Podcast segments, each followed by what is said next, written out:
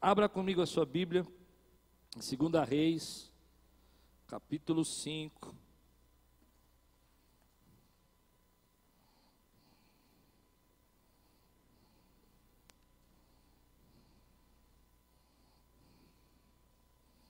Sábado que vem tem pré, pós-acampamento de mulheres, 5 horas. Segunda Reis, capítulo 5. Levante bem alta a sua Bíblia em cima da sua cabeça aí, ponha bem alta assim, diga: Essa é a minha Bíblia. Eu sou o que ela diz que eu sou. Eu tenho o que ela diz que eu tenho. E eu posso o que ela diz que eu posso abrirei meu coração, deixarei a palavra de Deus entrar, e nunca mais serei o mesmo. Amém. Estávamos falando essa semana sobre inteligência emocional. E uma dessas palavras que nós recebemos, que mexeu muito comigo, falou muito sobre espírito humano. Vocês estavam aqui? Espírito humano é aquele o nosso nossa carne, o velho homem, o espírito que luta contra o Espírito Santo, a nossa natureza carnal, nossa natureza humana. Paulo entendeu o espírito humano dizendo que o bem que eu quero, esse eu não faço, o mal que eu não quero, esse eu faço. Miserável homem que sou. Essa dualidade. E semana passada a gente falou sobre limpar o solo, não é? Que se o nosso solo está preparado, a boa semente vem e germina. E eu acredito muito nisso. Nós estamos num processo esses dias onde Deus está limpando o solo do seu coração para poder trazer bênçãos maiores. Nós temos que tirar o entulho, temos que tirar os animais mortos desse campo aí, os bichos que ficaram enterrados aí, que você deixou, precisamos arrancar isso para que a boa semente venha sobre sua vida. Amém? E quando a gente fala sobre isso, eu, eu tenho uma experiência forte de liderança, de servo de Deus, há 25 anos, e eu já vi muita gente boa, gente de talento mesmo, gente de capacidade, muitos dons sobre a vida daquela pessoa, mas ela não conseguir decolar, não conseguir desenvolver os seus dons, não conseguir avançar no propósito que Deus tem para a vida dela, não por falta de capacidade, não por falta de inteligência. Eu já vi muita gente extremamente inteligente, pessoas que têm habilidades espe especiais. Você percebe, mas falta alguma coisa, né? Falta algum um toque de Deus. E é onde eu quero chegar nessa pregação de hoje, que é o tratar de Deus no coração, no espírito humano dessa pessoa. Ela carrega dentro dela uma série de sentimentos, ela tem dificuldade de se relacionar, ela não consegue, por exemplo, perdoar. Quando você diz para ela, olha, deixa eu explicar uma coisa para você, você precisa ir lá resolver isso, ela fica irada. Já viu gente assim? De extremo potencial, mas não conseguir desenvolver o seu potencial, porque dentro do seu coração há um gatilho, se acende uma ira de repente, há um processo assim que você fala, meu Deus, mas como que isso pode acontecer? Eu vejo isso acontecer porque há uma luta às vezes nós pedimos ajuda e pedimos para essa pessoa ser gentil, ela não consegue ser. E eu quero ministrar hoje, nessa noite, sobre isso, sobre esse, essa dinâmica do espírito humano. Semana passada eu falei da dinâmica do solo, essa semana eu quero falar da dinâmica do espírito humano. Como é que ele trabalha na nossa vida? Como é que ele age no nosso coração? Às vezes nós não percebemos. Você está prestes a ser abençoado mas você precisa aprender a tratar o espírito humano. Hum. Vamos comigo? Vocês me amam ainda ou não? Eu vou contar um segredo para vocês. Quando Deus me deu essa palavra, eu falei, não quero pregar lá não. Porque o negócio ruim é a gente trabalhar nessa área, né? Mas se a gente não trabalhar, a gente não cresce. Se a gente não trabalhar, a gente não cresce. A gente fica procurando uma capacidade nova, um talento novo, mas não trata o nosso espírito. Essa luta que a gente tem dentro da gente. Olha o que vai acontecer aqui com Naamã. 2 Reis, capítulo 5, versículo de 1 a 19. Diz assim: Naamã, comandante do exército do rei da Síria, era muito respeitado e honrado pelo seu senhor, por, pois por meio dele o Senhor dera vitória à Síria. Note essa palavra, mas esse grande guerreiro ficou leproso. Ora, tropas da Síria haviam atacado Israel e levado cativo uma menina que passou a servir a mulher de Naamã. Um dia ela disse à sua senhora: Se o meu senhor procurasse o profeta que está em Samaria, ele o curaria da lepra. Naamã foi contar ao seu senhor o que a menina israelita dissera. O rei da Síria respondeu: Vá, eu darei uma carta que você entregará ao rei de Israel. Então Naamã partiu levando consigo 350 quilos de prata, 62 quilos de ouro e 10 mudas de roupas finas. A carta que levou ao rei de Israel dizia: Com esta carta estou te enviando, meu oficial Naamã, para que o cures da lepra. Assim que o rei de Israel leu a carta, rasgou as vestes e disse: Por, por acaso sou Deus capaz de conceder vida ou morte? Porque este homem me envia alguém para que eu cure da lepra? Veja como ele procura um motivo para se desentender comigo. Quando Eliseu, o homem de Deus, soube que o rei de Israel havia rasgado suas vestes, mandou-lhe esta mensagem: Por que rasgaste tuas vestes? Envia o homem a mim, e ele saberá que há profeta em Israel. Então Naamã foi com seus cavalos e carros e parou à porta da casa de Eliseu. Eliseu enviou um mensageiro para dizer: Vá e leve-se sete, lave-se sete vezes no rio Jordão sua pele será restaurada e você ficará purificado. Mas Naamã ficou indignado e saiu dizendo: Eu estava certo de que ele sairia para receber-me, invocaria em pé o nome do Senhor, o seu Deus, moveria a mão sobre o lugar afetado e me curaria da lepra. Não são os rios Abana e Farfar em Damasco melhores do que todas as águas de Israel? Será que não poderia lavar-me neles e ser purificado? e foi embora dali furioso.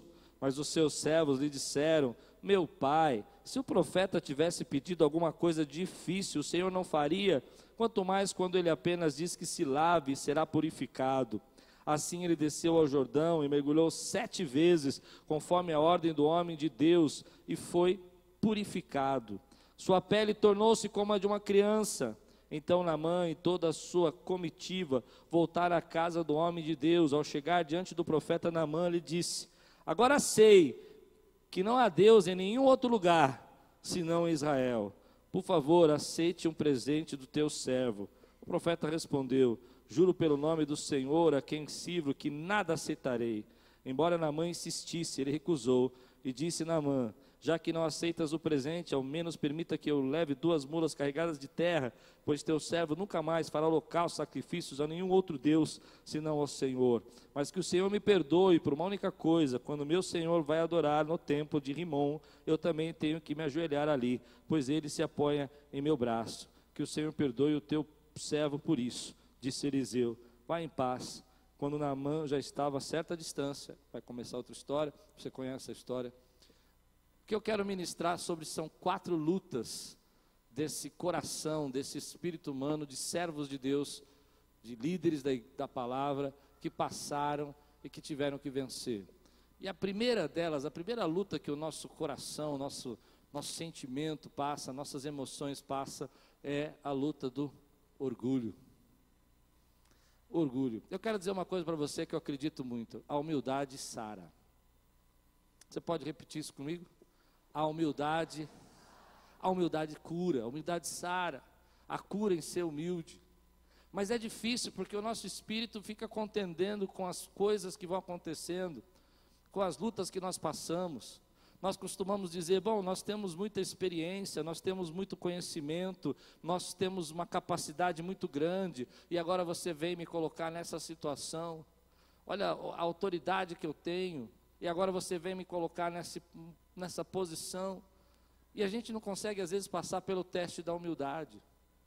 Eu acredito muito no que eu vou dizer para você. Se nosso espírito não for tratado, as bênçãos de Deus vão chegar na sua vida e você vai deixar passar, porque você não tem um espírito tratado. Não é fácil, irmão, mas nós precisamos aprender isso na palavra de Deus. Só a capacidade não ajuda. A gente precisa estar com o nosso coração preparado. E pensa comigo nessa história, Namã era um guerreiro, um poderoso guerreiro, diz a Bíblia, ele chama assim Namã como um poderoso guerreiro. A Bíblia diz que ele foi com quilos de ouro, ele, ele, ele, ele, ele foi buscar ajuda. E há quatro princípios aqui que eu vejo que Namã teve que lutar e se dobrar. O primeiro deles é ouvir conselhos de uma escrava. Eu não sei se você já passou por isso, mas às vezes você, eu fico imaginando essa situação, Naamã tinha levado essa menina para casa, escrava, para trabalhar para sua esposa, e de repente ela percebe que Naamã está leproso. Talvez ele tivesse escondido essa lepra de todo mundo, talvez ninguém soubesse, mas ela, por estar dentro da casa, por estar dentro em comunhão, ele viu, ela viu, e ela diz assim: Olha, quem dera você fosse procurar o profeta lá em Israel e ele curaria você. E aí começa o primeiro princípio. Muitas vezes Deus quer falar conosco e a gente fica escolhendo quem Deus vai usar. Muitas vezes Deus quer trabalhar no nosso coração e, e trazer palavras novas para a nossa vida, trazer uma mensagem para nós, e nós não aceitamos aquilo que Deus quer falar conosco. Nós ficamos rejeitando assim: quem é você para falar isso para mim? Quem é você para mandar eu pedir perdão? Quem é você para dizer que eu tenho que ir lá ministrar naquele lugar? Quem é você para dizer que eu tenho que ir lá trabalhar no berçário? Eu sou uma pessoa de muita autoridade, eu tenho muito conhecimento. Não é assim? Eu não sei se vocês já passaram por isso, mas eu já passei por isso muitas vezes. Onde você tem que dizer, ok, Deus, o Senhor está usando quem o Senhor quiser usar, e eu preciso me submeter a isso. Aí ele vai passar pelo segundo teste, e esse teste é pior do que o primeiro, pelo menos para mim.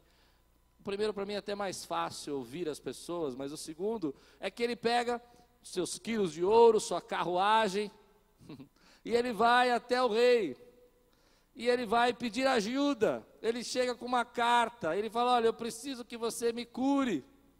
E aí começa uma, um mover, uma confusão, uma situação. Você sabe disso que o rei se rasga, para dizer que era uma situação de vergonha, uma situação de, de desespero. Isso se espalha pela cidade. Ah, eu fico imaginando, não sei como é com você, mas eu, eu não gosto de pedir ajuda. Você gosta de pedir ajuda? Eu não gosto de dizer para as pessoas, olha, eu estou passando por essa dificuldade. Eu não gosto de ouvir pessoas, às vezes, e dizer assim, olha, eu preciso que você me ajude. Mas principalmente o que é pior pedir ajuda é quando a pessoa ainda rejeita ajudar. E aí, quando ela rejeita ajudar, aquela rejeição, ela entra direto no nosso espírito e a gente fica, às vezes, triste, chateado, envergonhado: o que, que eu vim fazer aqui? Mas o teste de Naamã continua ele vai entrando num processo onde Deus está tra trabalhando no coração dele, e ele vai até o profeta, o profeta manda chamá-lo. E eu fico imaginando a pompa daquela aquele grupo todo com ele, aquele exército com ele, as, o dinheiro todo que estava lá, a prata, o ouro.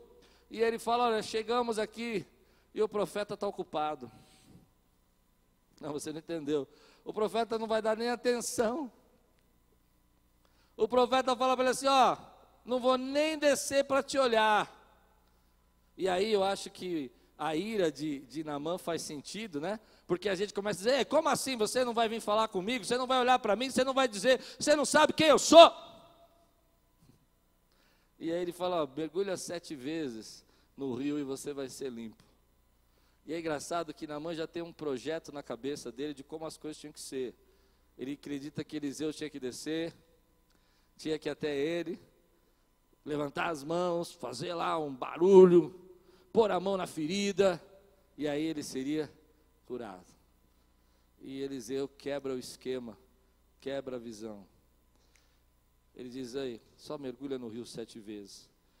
Você percebe o texto que Naamã fica irado, irado. E é sobre isso que eu quero falar. É nessa hora que a gente precisa entender que Deus tem os seus caminhos na nossa vida e nós precisamos nos submeter ao que Ele quer para nós. É nessa hora que a gente precisa entender que às vezes não é da maneira como a gente quer, que Deus às vezes quer nos usar, e para nos usar você vai começar em pequenos espaços, em pequenos lugares, em pequenos momentos, mas nós vivemos às vezes dizendo para Deus: Deus, isso não é justo, eu merecia fazer. Eu não podia ser tratado assim, afinal de contas eu sou essa pessoa. Mas Deus está dizendo para mim e para você: ei, se você quer cura na sua vida, entre pelo processo da humildade. Busque ajuda se você precisa. Se você quer cura na tua vida, meu irmão, deixe Deus trabalhar no teu coração. Deixe de lado o que você tem, deixe de lado quem você é e se submeta à vontade do Senhor no teu coração. Eu já reprovei nesse teste várias vezes. Já reprovei. Já reprovei. Porque ele é muito sutil quando ele acontece. Quando ele acontece, ele não vem com uma placa teste. Não. Ele acontece porque você está no meio de um processo e alguém esnoba você e você começa. Hum, está me esnobando, você vai ver o que eu vou fazer. Continua falando aí, eu vou te dar uma cabeçada já já. Você já reprovou nesse teste? O último teste de Namã, então, é o pior. Eu imagino, a Bíblia não fala, porque ele diz que é, eu esperava que ele tocasse no lugar afetado. Talvez esse lugar afetado não fosse um lugar tão aparente, talvez fosse um lugar escondido. Talvez nem todas as pessoas soubessem que ele era leproso. Havia um grupo que sabia, talvez, mas não acredito que o exército dele todo soubesse, porque naquela época, ser leproso, você tinha que ser excluído, até sua casa podia ser queimada. Então eu acredito que todo mundo sabia. Agora você imagina ele tirar a armadura na frente de todo mundo. Não, preste atenção. Ele vai tirar a armadura na frente de todo mundo e ele vai mostrar a sua lepra para todo mundo vai mostrar a sua fraqueza, vai mostrar a sua debilidade, vai mostrar aquilo que ele não, não está bem diante do seu exército, diante dos seus soldados. Mas ele mergulha a primeira vez, ele mergulha a segunda vez, ele mergulha a terceira vez, ele mergulha a quarta vez, e talvez na quinta vez ele não vê nada, na sexta vez ele não vê nada, mas na sétima vez a humildade dele trouxe cura para a vida dele. Deus precisa tratar o nosso espírito, Deus precisa tratar o nosso coração, para que essa humildade possa nos fazer chegar a lugar mais altos nós não percebemos, querido, como a arrogância nos rouba as bênçãos. Nós não percebemos como nós começamos a perder oportunidades pela nossa arrogância. Quantas vezes, querido, a gente passa por esse teste? Passa por esse teste. O teste da pessoa chegar para você e dizer assim: Ei, você quer trabalhar aqui? Aí você diz: Eu quero. Ela diz assim: Então, você tem alguma dificuldade de servir um café para a gente? Você diz: Eu não. Eu não eu estudei cinco anos para para pegar um café. Quem está entendendo o que eu estou pregando aqui? Não faz essa cara de chocado, não. Porque Deus está tratando você e a mim para que a gente chegue em lugar mais alto. Você crê nisso? A cura passa pela humildade. Às vezes no nosso casamento, a nossa esposa fala conosco algumas coisas que ela não gosta, mas o nosso orgulho não deixa de jeito nenhum a gente obedecer. Eu sou o marido dessa casa, eu mando eu, eu bola a toalha mesmo e jogo onde quiser. Eu aperto a pasta no meio mesmo e pronto. Por que, que você não pode honrar a tua esposa? Por que, que você não pode honrar a tua esposa e fazer o que ela está pedindo? Ou alguém diz para você, está na hora de você pedir perdão para aquela pessoa. Você diz, perdão não! Ele que me maltratou, ele que falou mal comigo, ele que agiu errado, ele que venha pedir perdão para mim. E o Espírito fala com você: vai lá, pede perdão, libera perdão. Já aconteceu com você? E às vezes você não entende, querido, que esse é o processo de Deus te levar para um lugar mais alto. O processo de Deus levar a gente para um lugar mais alto, diz a Bíblia, humilhai-vos debaixo da potente mão de Deus, e Ele, ao seu tempo, vos. Você crê nisso? Humilhai-vos debaixo da potente mão de Deus. Diz assim, portanto, humilhe-se debaixo da poderosa mão de Deus, para que Ele os exalte no tempo certo. Você não pode querer começar por cima, você tem que começar por aquilo que Deus está mandando você fazer. Eu já tive essas experiências da minha vida várias vezes. Várias vezes, várias vezes. Pessoas chegarem para mim e falar assim, me lembro uma vez que eu estava trabalhando, eu gravava DVDs, eu estava trabalhando num DVD, na verdade eu não estava nem fazendo DVD, eu estava só ajudando, dando consultoria, não tinha que fazer nada. E eu cheguei no dia e um rapazinho chegou para mim assim, falou assim, você vem aqui, pega essa caixa aqui e muda para lá. Eu achei ele tão, tão macho assim, falando, sabe? Falei, não, o cara é bravo mesmo, né? Você, pega aqui! Falei, nossa. Eu falei, olhei para você, gostei, eu vou pegar essa cara. Aí eu peguei. Aí veio de novo, e agora pega essa aqui e leva para lá. Eu falei, mas é, mas vou pegar. Eu falei, Deus quer me ensinar alguma coisa, não é possível. Aí eu estou pegando a segunda caixa, chega o dono do DVD, o camarada que está pagando o DVD, ele fala, Klaus, o que você está fazendo? Nós estamos te esperando na reunião. Eu falei, não sei, esse rapaz aqui mandou pegar essas caixas. Eu achei legal, estou pegando. Aí ele falou, como assim? Nós estamos todos esperando. Eu falei, ele falou que precisava pegar a caixa. Estamos pegando caixa agora. O rapaz começou a ficar branco, assustado. Aí ele falou, o dono do, do DVD falou, você está mandando o pastor pegar caixa por quê? Aí ele, é porque eu achei que ele estava aqui para pegar a caixa. Eu falei,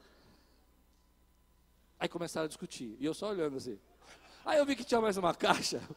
É sério isso. Tinha mais uma caixa ali, eu fui lá e peguei também. Mas faltava uma só. Faltava uma. Aí eu peguei. Aí, aí o, o, irmão falou assim: Deixa isso aí. O camarada que dirigia, esse não era o dono, o camarada, deixa esse negócio aí, vamos aqui. Eu falei: Agora terminar o serviço. É uma lição que a gente aprende. Às vezes a gente não sabe com quem a gente está falando a gente não sabe quem é a pessoa. E às vezes a gente perde a oportunidade de ser abençoado, porque você não aceita mergulhar sete vezes no rio, não aceita mostrar sua ferida, não aceita que você não vai ser é, tratado com a pompa que você merece. Não é assim? Mas quando o teu espírito é tratado, as pessoas são e vem em você um trabalhar novo de Deus. Eu vou dizer uma coisa que eu vi muitas vezes isso.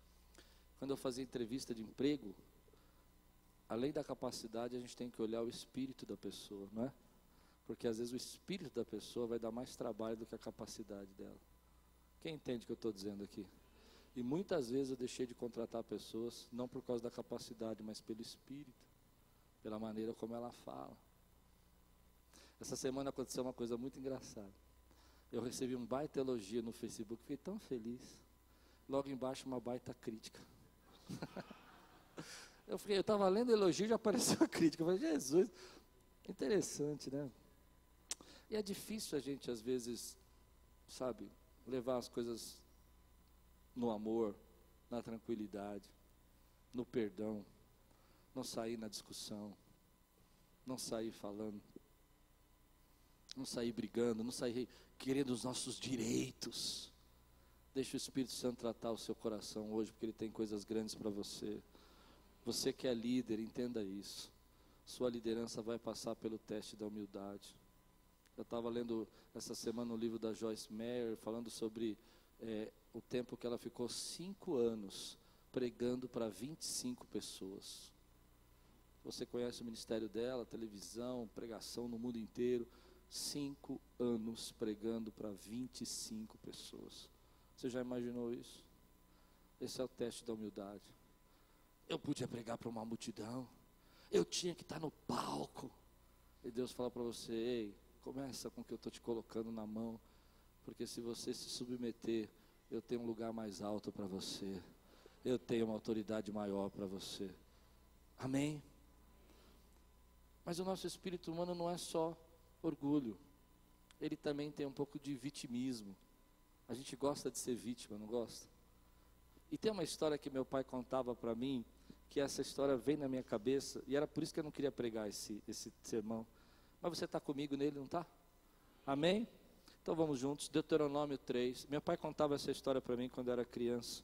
E eu, eu não gostava não. eu não gostava.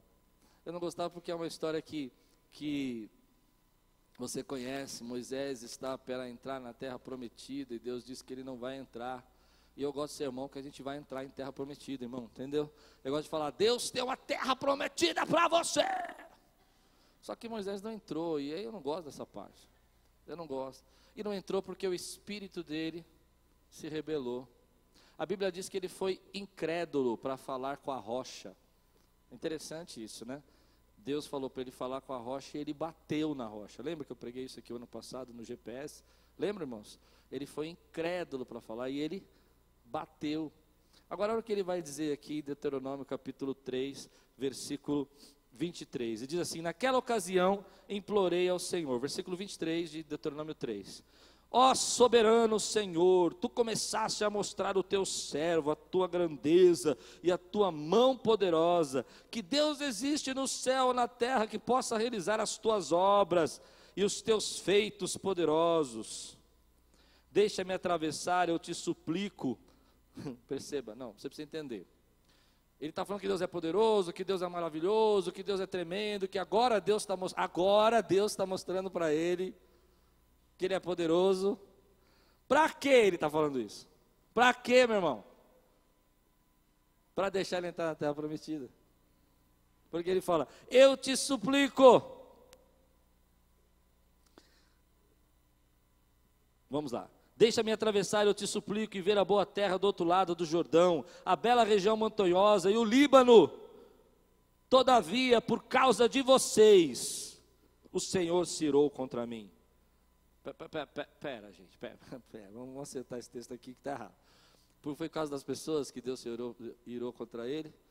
Ou foi porque ele bateu na rocha? Hã?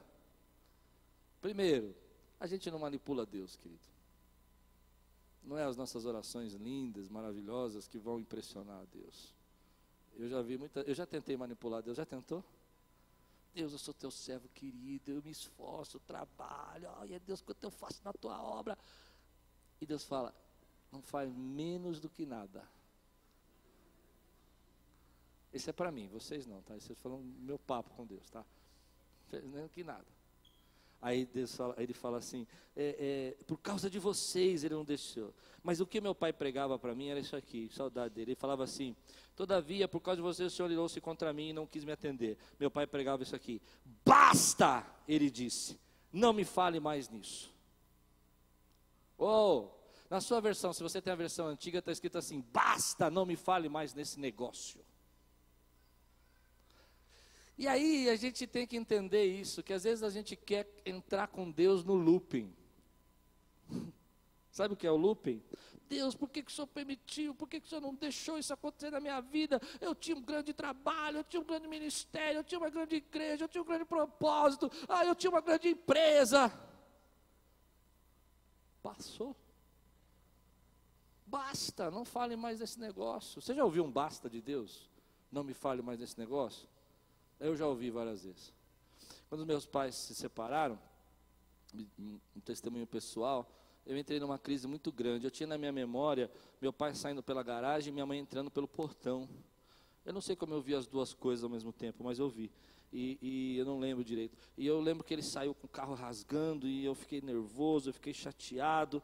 Eu chorei, chorei, chorei uns três anos, quatro anos. E eu vi uma pregação uma pregação lá na, na, na Ibabe, Carlos. Ele falou, o, o, irmão falando assim: meu, meu, meu, meu pai se separou por cinco anos e eles se reconciliaram e eles voltaram. Ah, aquela pregação veio que nem uma bomba no meu coração. Eu comecei a orar: Deus, o senhor não é justo. O senhor faz para os outros, não faz para mim. Ó, voltou a família dos outros e eu aqui, sem comer em casa. Comecei numa briga com Deus, uma briga, comecei a orar para meus pais voltar, para eles se encontrar, para se apaixonar de novo, sei lá, aconteceu um raio, caiu um raio na cabeça deles. Olha que é aquele negócio. E não acontecia nada. Nada. 14 anos de idade, eu escuto Deus falando para mim: basta, não fale mais nesse negócio. Vida que segue, vai para frente, entra naquilo que Deus está colocando na tua mão, faz o que Ele está te mandando fazer tem tanta gente que fica lutando o espírito humano com o espírito de Deus. Quem entende o que eu estou pregando aqui, diga amém, meu irmão. Fica contendendo por causa dos fracassos, das coisas que aconteceram. Ah, meu irmão, quantos fracassos já cometi na minha vida, quantas coisas que eu gostaria de ter feito de certo no começo, não fiz, errei, mas basta, não me fale mais nesse negócio. Levanta a tua cabeça, vai fazer o que Deus está te mandando fazer hoje. Fica vivendo do passado, fica vivendo do velho homem, falando com Deus, porque eu tinha, eu fiz, eu aconteceu, já foi. Você precisa viver do hoje, do que Deus tem para você hoje, do seu alimento hoje, da tua palavra hoje. Se Deus te trouxe para cá, é porque Ele tem um grande projeto para você. Para de falar da igreja que você saiu, porque você saiu, agora Deus te trouxe para cá. Dá um glória a Deus comigo aqui e vamos levantar, meu irmão, a obra de Deus. Quem pode dizer amém por isso, querido? Basta disso, meu irmão. Eu tinha um funcionário, Eu estou contando um testemunho pessoal, mas eu tinha um funcionário que o cara, um camarada chato, chatinho, sabe aquele cara chatinho? E a gente começava a falar com ele, ele falava assim o tempo todo. Não, porque na empresa que eu estava, não era assim. Você já teve um desse aqui? Já, não é horrível? Aí você fala assim para ele, não, então aqui na nossa empresa a gente guarda os papeizinhos assim. Na empresa que eu trabalhava, não guardava assim. A gente guardava assim. Deixa, aí uma vez eu estava irritado, porque assim, Moisés era paciente, mas ele tinha problema com ira. Lembra que eu preguei sobre isso? Ele tinha problema com ira. Ele explode. Eu também sou paciente, paciente, mas eu tenho problema com ira também, irmão. É um negócio, é, é demora, mas não é? Mas quando eu iro, você não fala nada, Anderson. Quando eu iro, quando eu iro, irmão, é, é complicado. Eu te, demoro, eu esquento, sabe? Tipo válvula. Eu vou esquentando, mas. Hã? Mas fica quieto. Quando eu falo, meu irmão, eu começo a ficar nervoso. Aí esse homem falava, né, que na minha empresa não era assim. Eu falei, onde está a sua empresa? Ele falou assim, ela faliu. Eu falei, ela faliu, você quer que a gente faça tudo igual? Aí ele falou, é, mas dava certo. Eu falei, dava certo, por que você foi mandado embora? Basta! Não me fale mais nesse negócio. Sabe uma forma de você manipular as pessoas? É você ficar repetindo a mesma coisa 500 vezes. Os nossos filhos não fazem isso com a gente, já percebeu? Ele fala, pai, posso tomar um sorvete? Aí ele fala, você fala, não, filha. Daqui cinco minutos ele volta, então, pai, e uma casquinha? Não! Aí você fala, pai, mas uma casquinha, mas veja bem, não precisa ser uma casquinha assim chique, pode ser uma casquinha do McDonald's. Aí você fala, não. Aí ele fala de novo, mas pai, custa dois reais. O que, filho? A casquinha. Não é assim? Aí você fala para ele, basta, não me fale mais desse negócio. Era isso que meu pai falava para mim. Eu, eu, era muito assim, ele falava, basta, não me fale mais. Por quê, irmão? Porque você precisa dar um basta na tua vida hoje. Você precisa dar um basta no teu passado hoje. Fracassou, não deu certo, você está orando há 10 anos para ele voltar. Se for voltar da vontade de Deus, vai acontecer, mas basta, não me fale mais nesse negócio. Quem pode aqui comigo me ajudar a dar um grito hoje aqui? Porque eu estou muito calmo, né? Quem pode me dar um grito aqui de basta comigo? Vamos dizer junto? Basta! Esse foi de Deus, aleluia! Glória a Deus! Dá um basta, meu irmão! Dá um basta, dá um basta.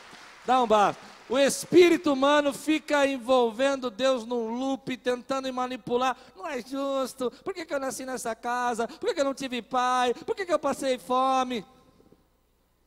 Quem está entendendo o que eu estou pregando? E Deus fala: basta, eu te sustentei até hoje, eu te trouxe até aqui, eu sou teu Deus, nunca te deixarei, nunca te abandonarei. Sai do loop, irmão. Só ora pela mesma coisa. Só ora, porque o espírito humano, ele, ele se liga com, com, o Espírito Santo para ficar contendendo. Então ele fica orando para a mesma coisa. Ele não ora para agradecer o que Deus deu. Ele ora para contender por aquilo que Deus não deu. Ah, não, não entendeu. Ele ora para reclamar. E o espírito humano fica assim: Ah, porque o senhor falou que ia fazer uma grande obra na minha vida, né? Aí eu falo: defina a grande obra. Você está vivo? É uma grande obra, porque esse mundo aqui para morrer é fácil. Mas não é? Quem concorda comigo? Ah, grande obra na minha vida, meu irmão. Eu estou vivo. Aleluia. Amém? Mas o, o, o, vitimismo, esse negócio de a gente se sentir como vítima e ficar reclamando com Deus, leva a uma terceira coisa do espírito humano, que é apego. Diga comigo, apego. Olha o que acontece aqui em outro servo de Deus, grande líder. Namã era um grande líder, Moisés era um grande líder. Mais um aqui em 1 Samuel, capítulo 16, versículo de 1 a 3. Você entende o que é espírito humano? Entende essa contenda? Entenda porque nós precisamos limpar esse coração para a gente poder ser semeado. Amém? Olha o que diz a palavra de Deus aqui. Esse texto eu também não gosto. Só estou pregando um texto que eu não gosto. Texto ruim. Texto ruim, irmão. Texto que a gente assim fala. Eu gosto de pregar das muralhas caindo, das carruagens de fogo. Mas olha o que diz aqui. O Senhor disse a Samuel: Até quando você irá se estetecer por causa de Saul? Não, eu vou ler de novo para você entender. Até quando você irá se entristecer por causa de Saul? Eu rejeitei como rei de Israel. Enche um chifre com óleo, vá a Belém, e eu enviarei a Jessé. Escolhi um dos seus filhos para fazê-lo rei. Samuel, porém, disse: Como poderei ir? Saul saberá disso, me matará. O Senhor disse: Leve um novilho com você e diga que foi sacrificar ao Senhor. Convide Jessé para o sacrifício e eu mostrarei a você o que fazer. Você irá ungir para mim aquele que eu indicar. Até quando? Você é apegado a alguma coisa? A gente se apega a muita coisa, gente. A gente se apega a trauma, se apega a fracasso, se apega a más experiências, se apega às boas experiências, se apega a carro, a bem, se apega a casa. Dessa casa eu não saio. Deus quer te dar uma com piscina, você está reclamando lá da casa. É verdade, aconteceu comigo. Outro testemunho pessoal, veio um profeta aqui e falou assim: Deus está te dando uma casa branca com piscina. Foi piscina não, que dá muito trabalho.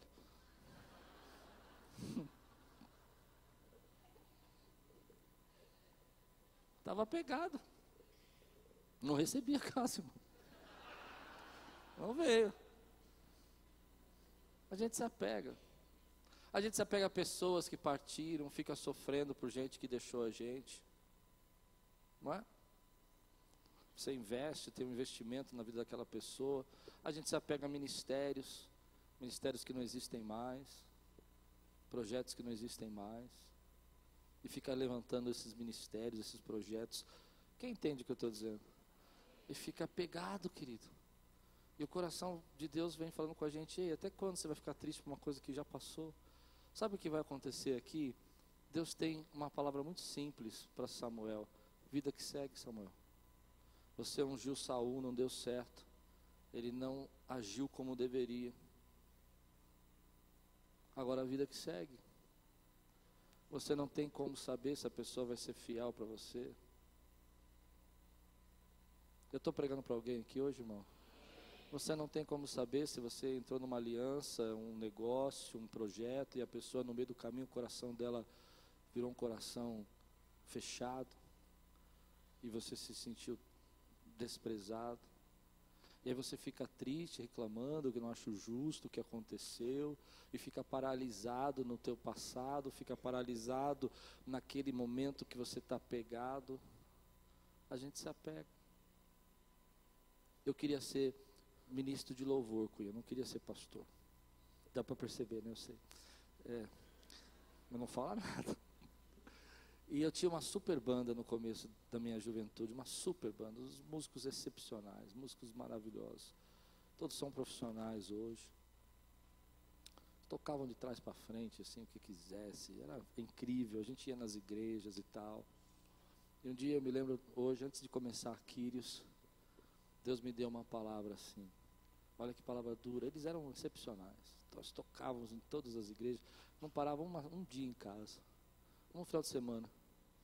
Garoto, pensa como era legal isso. O Espírito Santo falou assim para mim: Vou tirar a menina dos seus olhos. Eu chorei. Eu chorei, mas eu sabia que era Deus falando comigo. Nós sentamos juntos, tomamos um café, somos amigos até hoje. Sentamos juntos e eu disse para ele: Nosso ministério está acabando. Um foi para os Estados Unidos, outro foi para a Alemanha trabalhar com música. Um foi ser pastor de outra igreja.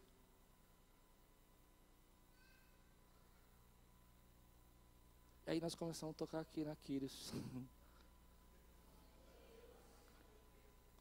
Vida que você está pegado. Quem entende isso? O espírito fica pegado, o espírito humano, o coração, a carne fica pegado, e Deus fala: até quando você vai ficar triste com isso? Até quando você vai ficar falando desse negócio? Até quando você vai ficar nesse looping que não sai? Desapega disso, meu irmão. Deus tem ministérios, projetos, sonhos, planos novos para você. Deus tem coisas grandes para fazer na tua vida, meu irmão. Começa pelo caminho da humildade, que o caminho da humildade te leva à cura. Mas você precisa desapegar. Está pegado. A gente fica pegado a pessoas que partiram, que a gente não aceita. Fica pegado ao luto. Não é? Fica pegado às perdas eu tinha uma empresa, eu trabalhava, era muito bem. Passou. Deus tem um outro projeto para você hoje, um outro plano. Quantos, quantos creem no que eu estou pregando aqui recebe? Essa palavra fala muito comigo. Dois versículos. Basta não me fale mais nesse negócio. E até quando você vai ficar entristecido por Saul? O que, que é o seu Saul, querido? O que, que não deu certo? O que, que você ungiu, você torceu, você se impressionou porque ele era, Saul era alto, era o mais alto, e agora você está ouvindo Deus falar com você, ei, entrega isso, se submete, se submete, põe o teu espírito debaixo da autoridade do Espírito Santo de Deus. Por que, querido, a gente precisa fazer isso? Porque Deus tem milagres da nossa vida. E os milagres acontecem assim. A quarta história que eu quero contar é uma das histórias que eu, essa sim é uma das que eu mais gosto na Bíblia. Diz que Jesus chegou na beira da praia. Estava Pedro e Tiago ali com seus barcos, arrumando as redes, lavando as redes. E Jesus falou: Vai um pouquinho mais para frente, que eu quero pregar. E ele pregou. E eles cederam o barco como púlpito. Quando terminou, Jesus olhou para Pedro e disse assim: Pedro, vá até as águas profundas e lance as redes. E aí você começa a entender a contenda do espírito do homem com a palavra de Deus. Porque Pedro diz assim: Mestre, estamos cansados. Nós pescamos a noite inteira. E às vezes, querido, nosso espírito está cansado. Não é o Espírito Santo que está cansado, que habita em você. É o Espírito seu que está cansado. Você cansou do fracasso, você cansou da decepção com Saul, você cansou porque você queria entrar em alguns lugares, viver algumas experiências e não viveu ainda. Quantos recebem essa palavra, querido? Eu preciso que você abra seu coração para mim agora. Mas é tão bonito porque Pedro podia dizer: Olha, Senhor, eu queria dizer uma coisa para você. O Senhor falou, é muito bonito, o Senhor é um professor, o Senhor é um mestre, mas eu sou um pescador. Eu tenho experiência. Eu tenho 25 anos de pastor. Eu sei. Entende o que eu estou pregando? E vem o Espírito Santo no meu coração e diz assim: Ei, deixa a sua capacidade de lado, deixa o seu orgulho de lado, deixa essa manipulação com Deus, deixa esse vitimismo de lado, submete o teu coração. E é bonito que Pedro vai dizer. Pedro vai olhar e diz assim: Mestre, estamos cansados e trabalhamos a noite toda, mas segundo a tua palavra segundo a tua palavra. Eu submeto o meu cansaço, eu submeto a minha fraqueza, eu submeto aos meus fracassos, eu submeto o que eu fiz errado no passado, eu me dobro segundo a tua palavra. E eu quero terminar assim, dizendo isso para você, querido meu irmão, preste atenção nisso. Deus às vezes chega para nós e fala assim: filho, tenta mais uma vez. Vai mais uma vez, e você diz: Não, eu já tenho meu ministério, eu já trabalho, eu, as pessoas têm que entender a minha capacidade. E Deus manda dizer para você: Ei, para um pouquinho, entre pelo caminho da humildade, mesmo que você esteja cansado de tentar, mesmo que você esteja tentado, cansar de trabalhar a noite toda, lance a rede mais uma vez, volte a fazer o que Deus está mandando você fazer. Eu já tentei pedir perdão, Senhor, mas Ele não aceitou. Se Deus está falando com você, vai lá e peça perdão. Eu já tentei, Senhor, fazer isso, tentei ministrar dessa maneira. Se Deus está mandando você retomar esse ministério, retome esse ministério, meu irmão. Tente mais uma vez. Porque quando Pedro vai tentar mais uma vez, e às vezes não é só mais uma vez, às vezes são sete vezes. Como Naamã que mergulhou uma vez, duas vezes, três vezes, quatro, cinco, seis. E às vezes você não entende que quando ele termina lá, lançar a rede, Deus tem para ele uma pesca milagrosa, porque ele submeteu a autoridade, se colocou debaixo de Deus, deixou de lado a sua capacidade, deixou de lado o seu orgulho e disse: segundo a tua palavra. É aí que o teu espírito submete ao Espírito Santo de Deus. É quando você diz: Tá bom, Deus, eu não aguento mais essa mulher. Mas segundo a tua palavra, eu vou lá. E eu vou conversar com ela, eu vou dar um beijo nela. E eu vou falar que ela é linda.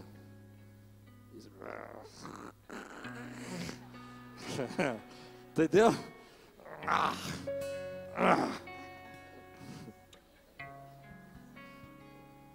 Pregação com teatro hoje. Vai assim. Quase.